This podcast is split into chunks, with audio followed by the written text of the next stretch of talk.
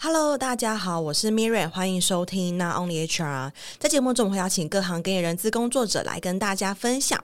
那今天单元是人资职涯，邀请到我们人资小周末的世安哥。好，那我想要先请世安哥，应该很少节目有针对世安哥的个人的历历历程来做访谈。那想要先请世安哥帮我们分享一下你个人的学经历背景。OK。好，我是这个逢甲保险系毕业的哈，那现在应该叫做风管系了。嗯，好，那呃，我是民国八十四年毕业的，哦，我们民国八十四年毕业的，好，所以大家可以去算一下我今年的年纪大概是在 大概是几岁了这样子。OK，这个学风险管理的，哦，所以其实这个也对我个人，我就是后来的一些职涯的发展，其实有一些影响。嗯，OK。那世安哥，你在成立小周末之前有做过哪一些职务内容啊？蛮好奇的。OK，其实大多数呃，就是学保险的人，可能哦进保险公司工作哦，大部分会是做核保理赔或者是客服之类的哦。但我比较特别哈，因为我其实毕业的时候，我先做了大概三年的业务。然后后来才转后勤。那转后勤的时候呢，我也不是做刚才我们所提到的那三个类型的工作。我那时候主要是做所谓的行销企划这样的一个工作。哦，所以本来是在第一线的保险的业务，后来到保险的行销企划。是。哇，OK OK。那过往在 HR 这块的方选，主要有碰到哪一些呢？好，这个其实就要说刚才那个那样的一种衔接了哈。那其实因为那时候做行销企划，好，那刚好跟很多合作单位的合作，那他们就说，哎，那要找人来教我们啦，不然我们也不知道什么是保险啊，怎么卖啊。那我们老板觉得说，诶，我我有卖过，然后呢还挺能讲的，好，所以他就叫我去帮忙帮这些单位上课。后来上上上上久了以后呢，突然有一天，好，有一天那个我老板就说，诶，那个有个单位呢，我们有一那个行销电话行销单位啊，约一个呃那个训练的那个小主管啊，看我还挺能讲的，好，那对这个好像也蛮有兴趣的，好，有没有兴趣去去就转职到那个地方去？好，那那时候我觉得，诶，也是一个挑战，所以我就转到那边。好，所以我在开始的时候。呃，其实那个电销单位其实上是一个很完整的一家公司，就是它其实没有独立出去，但是它的人数不少，大概将近有将近五百人，最长鼎盛的时候将近五百人。那大概呃，我离开的时候也大概有将近三百人的的一个规模。好，所以呢，它其实是一家就是完整，几乎是一个独立的公司。好，那这个所以它有人资的单位。好，那人资单位里面也分分很多方选啊。我那时候就负责训练的部分。好，那我做过哪些呢？基本上呃。因为我还蛮蛮好奇宝宝的，所以在当时除了薪酬以外，大概就是招募、绩效管理这些东西，大家都有接触。哇，所以世安哥其实是因为你在你原本的专业内容上表现得很突出，然后觉得你需要去教别人如何来做你的专业，然后就因此切入到人资领域。对，后来我其实我我真正做了人资，才发现到其实我只是会上课而已啊。讲句实话，我那时候根本就不懂人资，哦、呃，就是我只是一个会上课的人。好，然后一直到接触了。就是真正的这个工作职位的，我才发现到哇，其实光训练其实就有很多的眉眉角角在里面哈，不是只是上上上课就没事了哈。大家哦，我想其实，在台湾的这个环境里面哦，早期哈，大家不他不容易去接触到一些人资相关的一些资讯也好，或者是呃一些相关的的一些讲座也好哈。现在可能很多了，但当时真的不多了。原来如此，那当时是什么？因为有外部单位去邀约三个，就是转调单位，但是可能在这中间你有什么思考吗？就是换言之，就是诶，你是什么样的原因吸引你过去，或者说诶，是什么推力让你离开原本的单位呢？其实任何工作转换，其实一定有所谓的吸力跟推力的哈。所以刚才那个 Mira 那个说的没错。其实我那时候觉得，我那时候做做这个这个行销规划，大概也做了五六年了。我觉得做的有一点，就是同样的事情，你做一年、做两年、做三年，你大概觉得嗯还挺有兴致的。做到四年、五年、六年的时候，你就会觉得嗯，好像对，就有一点疲乏。然后不知道他的这个呃，就是在保险公司里面哦，行销单位当然受到重视啊，但是我觉得发展性，我觉得可能还是受到一些限制的啊，还是受到限制。那另外就是那时候转换的时候呢，就对于这个人资的工作有点好奇啊，所以呢，等到我后来转换过去以后呢，也发现到呢，反正真的工作真的是还蛮博大精深的，好，所以 呃，所以就一头栽下去了。哦，所以当时其实推力是来自于你在你原本的领域里面，其实也做了一段时间。那拉力是来自于，哎，其实你发现人资这个专业，它其实有很深很深可以不断往上成长的一个空间。原来如此。那你实际做了 HR 之后，这个想象就是刚才要说，可能和你想象的不一样的原因是，哎，你发现还有很多不同的眉眉嘎嘎。那还有哪一些是和你想象不一样的地方吗？其实我觉得当时我倒是对于这个工作好奇多于想象。Oh. 就是我，我当时并没有去特别去想象这是这个工作是是怎么样，但是我很好奇人资的伙这个伙伴呢在做什么，嗯，哦，所以呢，我那时候每天每个礼拜要上要上课三天，哦，那个那个我常开玩笑讲，我那时候就就像个这个训练的机器人一样，哦，每个礼拜要整天吗？对，三天，然后每一次讲的内容跟笑话是一样的，哦，所以我很讨厌这种回训的。会听到一样的笑话，呃，对对对对，他如果有回训的，我就会跟我就会跟他讲说，你忍耐一下哈，你你听到的内容跟可能半年以前或一年以前听到的内容基本上是是是一样的。这个工作我那时候做了大概将近四年这样子。哇，好，那对于就是。这个工作的呃，人资工作内容，那我那时候做的我自己的工作，但是我那时候对于做招募的人他们在做什么，任何一个人资的工作，我都觉得充满了好奇。好，所以我只要在我本职工作就是做好，有时间的时候呢，我都会说，嗯，你有什么需要我支援的，好，那个我可以我可以来帮忙这样子。基本上我我做事的效率应该还不错哈，所以我老板也不太会管我说，哎，那个什么看我到处跑这样子。嗯，那蛮好奇，在当时，因为当时的人资的工作样貌可能跟现在也可能会不太一样。那可以请三跟我们分享一下，就是当时的你接触到的 HR 他们大概做哪些事情吗？就是很多年前。是，其实我觉得真的是相对来说，在当时的人资的工作，就是我们大家所能够理解的。传统上的所谓的选育用流，嗯，哦，其实大家不会有太大的一个的一个挑战，好，但但是以电销产业来讲的话，哎，当时就算是比较主动性了，好，例如说招募的部分，在那个时候可能大家只要在在那个人力银行上找一找呢，大概就不是有太大的问题，嗯，哦，但是呢，我们当时就一定要做那个 COCO 了。哦，就是就是必须要主动的去去找人，然后主动的邀请，然后主动的说服哈、嗯。因为电销产业在当时来讲的话，哦，不是说有什么不好，而是说大家呃对业务的工作总是会有一些呃小小的排斥，好，所以你必须要做一些说服。好，那其他的一些工作的内容，其实我觉得也都呃非常的跟现在有很大的不同。哦，那现在我觉得最大的一个不同就是对于。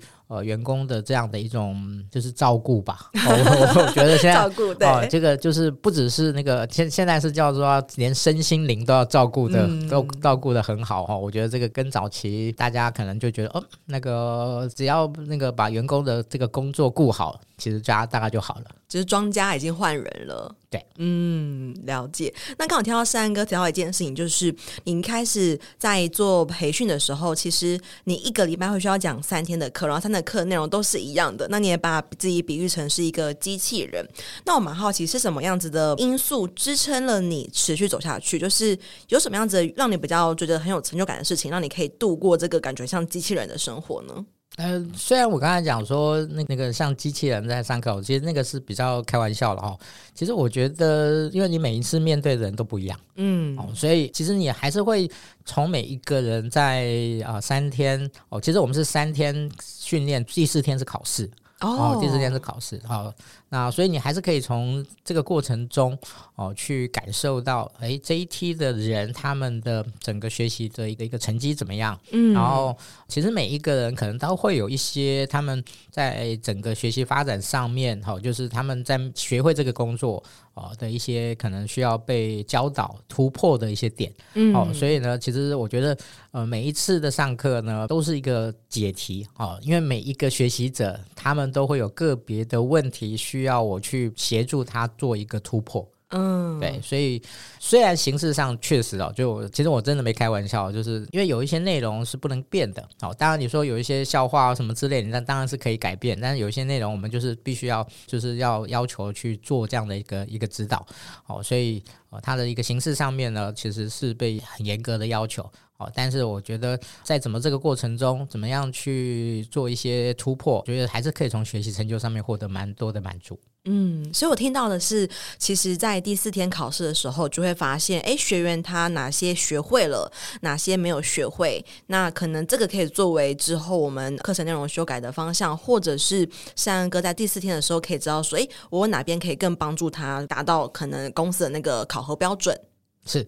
其实第四天考核已经是那个见证章了哈，有过没过这样子，所以基本上我们呃第三天我们大概下午的时候，我们就会有一个模拟的的一个测验的形态。嗯、那在这个测验形态的时候就，就你就会发现到有些人可能那可能有一些什么样的问题，那这个问题要你要怎么样及时的去协助他解决。所以我说刚刚提到就是说这个每一个人都是一个解题啊，如果能够让他隔天能够过关了以后呢，哎，我们就会觉得哇太棒了。哦，就是这一批呢，这个欧趴还是哎有 lose 掉一位哦，这样、嗯、就是我我们还是会有一点那个，就是希望能够达到那个完整的呃圆满的目标这样。了解，所以善恩哥当时扮演的比较像是我们如果讲男生当兵的话，就很像一个新兵训，然后第四天考完试才会下单位的感觉。是，嗯，这个比喻非常的恰当。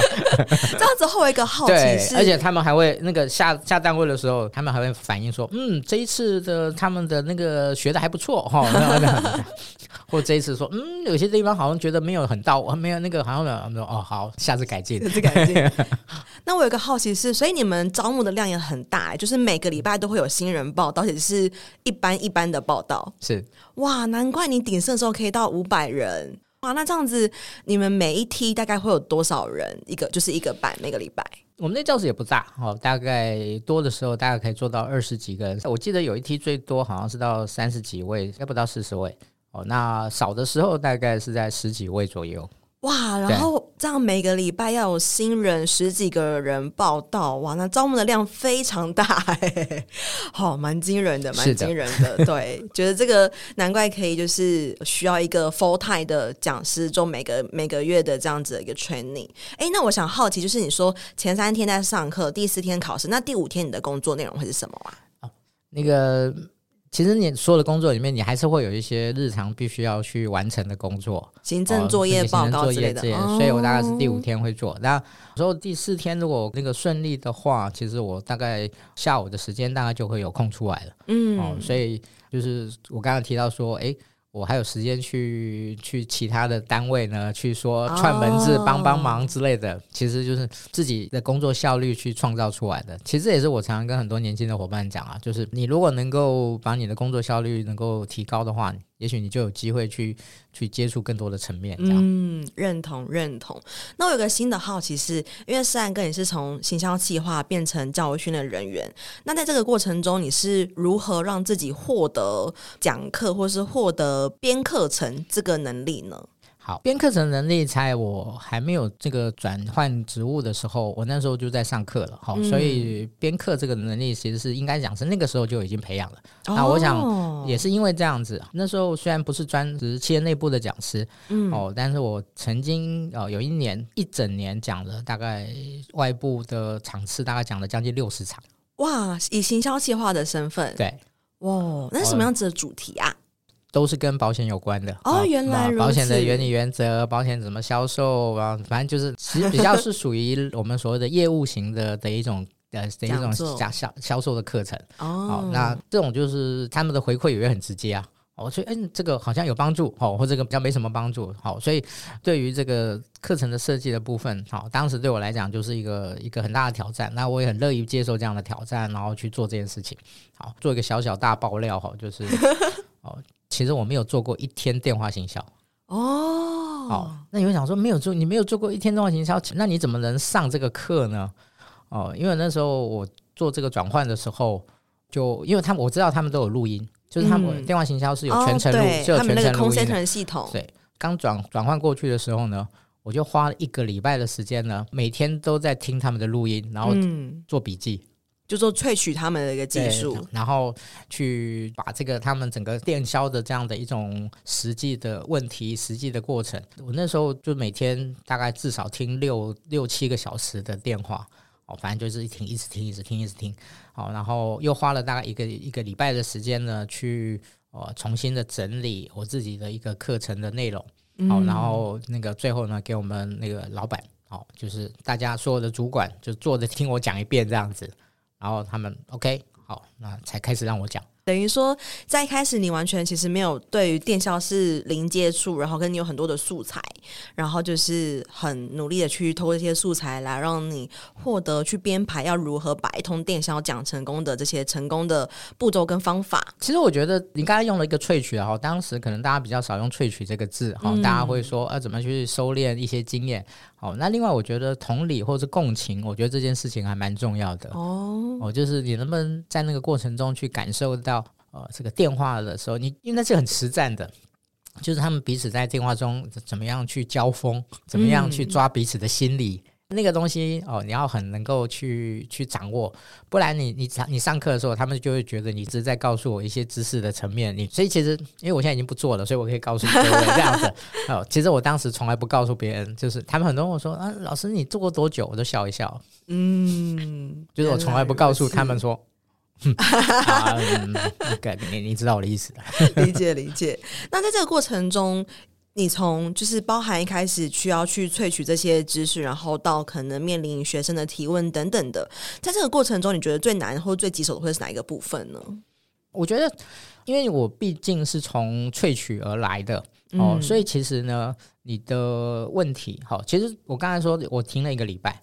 但其实我后来大概在每一，就是我还是维持每一周至少会听五到六个小时的电话的这样的频率。哦哦，为什么？因为其实问题哦，例如说有一个新有一个新的产品出来的时候，嗯、它可能就会有新的问题。哦，那或者一个新的专案出来的时候，它会因为名单的不同，它可能会有一些不同的问题。所以我还是不断的要去累积。哇、哦，就是不断的要去去听，等于说我我这边收集了最完整的。这是 FAQ，有一个资料库这样子，对哇！所以当时其实即使每周三天要讲课，可是其实还是会播出时间，持续跟就是同步跟当时的趋势保持一个同步的状态。嗯，原来如此。那士安哥其实以目前来说，就是你其实是算从 training 出身，然后现在也创立了小周末。那你自己听起来，其实士安哥的根本或是那个起家是从培训起家，可以这么说吗？当然，OK。那比较好奇你自己未来三年你会有什么样子的规划呢？就是比如说以台湾的教育训练的专业吗？还是说什么样子，或者是你个人的生涯规划呢？好，其实今天有这个机会，我倒是想要跟呃线上的伙伴呢，大家分享一个，其实我已经观察很久，但最近这个问题越来越被凸显出来了。哦，就是台湾现在呢大缺 HR。嗯，哦，我我想可能很多伙伴大概应该都可以感受到，就是大概从两年前开始，哈，台湾很多公司找 HR 的时候呢，就发现到比不像以前那么好找了。好，那我觉得这个。当然也是很多企业在找 HR 的时候，他们会想要哦找到他们心目中所认定的、所期待的 HR。对于这个 HR 的形态哦，就是整个工作的内容哦，工作的职能可能也跟以前不太一样了。哦，所以你说未来的三年呢，我我有什么样的一个规划呢？我我觉得其实，在接下来的这个部分，我希望能够去协助更多的 HR 哦，能够去找到他想要的工作。哦，然后也希望能够培育更多的 HR，能够进入 HR 的工作。好，那我常常很希望就是能够值很好的 HR。其实现在我发现到有很多年轻的伙伴哦，越来越对 HR 这个工作产生很大的兴趣。那我们希望能够去吸引这些年轻然后值很好的 HR 啊，能够进入人资的领域。那我觉得，我们说从量变到质变嘛，哦，就是当有更多值很好的人加入 HR 的领域里面，哦，我觉得对 HR 的未来的整体的发展才会有更大的能量。嗯，对，确实，因为等于说近几年来，更多的企业他们是很重视人资，那越多企业重视，就越多企业需要 HR。可是相同的供给这端，其实没有正比的，也多那么多 HR 出现。对，所以非常期待，就是士安哥跟着小周末之后，有更多更多不同的一个培训跟线上的一个学习的方案。那最后我在节目的尾声，我想要请士安哥，你可以给就是可能这些年轻伙伴，他对于人资领域是很有兴趣。去的，你会给他们什么样子的建议呢？其实我在对于很多年轻的伙伴呢，就是在很多不同的场合，哈，他们其实就会问问到我一个问题，他们说：“诶，什么样的人适合做 HR？” 好，这个问题大概我应该被问没有没有一千遍也有八百遍了。哇，好多 哦！其实我后来有有一个叫做三层论。好，那我说其实呢，这个问题不好。好，什么是什么样的人适合做 HR？啊，我觉得任何人都适合做 HR。嗯，好，但是呢，什么样的特质的人呢？具备什么样特质的人，在 HR 的领域里面呢，比较容易发光发热？嗯，哦，我觉得我如果把问题稍微做一个调整的话，哦，那我会说呢，大概有三个层次。那第一个层次呢，就是乐于亲近人，啊，乐于学习，然后乐于沟通。哦，我觉得大概如果你你没有这三个，也不是不能做 HR，但是你没有这三个，你做 HR 会有点辛苦，嗯，会有点辛苦。哦，这是第一个层次。喜欢跟人亲近呢，那个只是符合第一个第一个层次的三分之一而已。OK，好。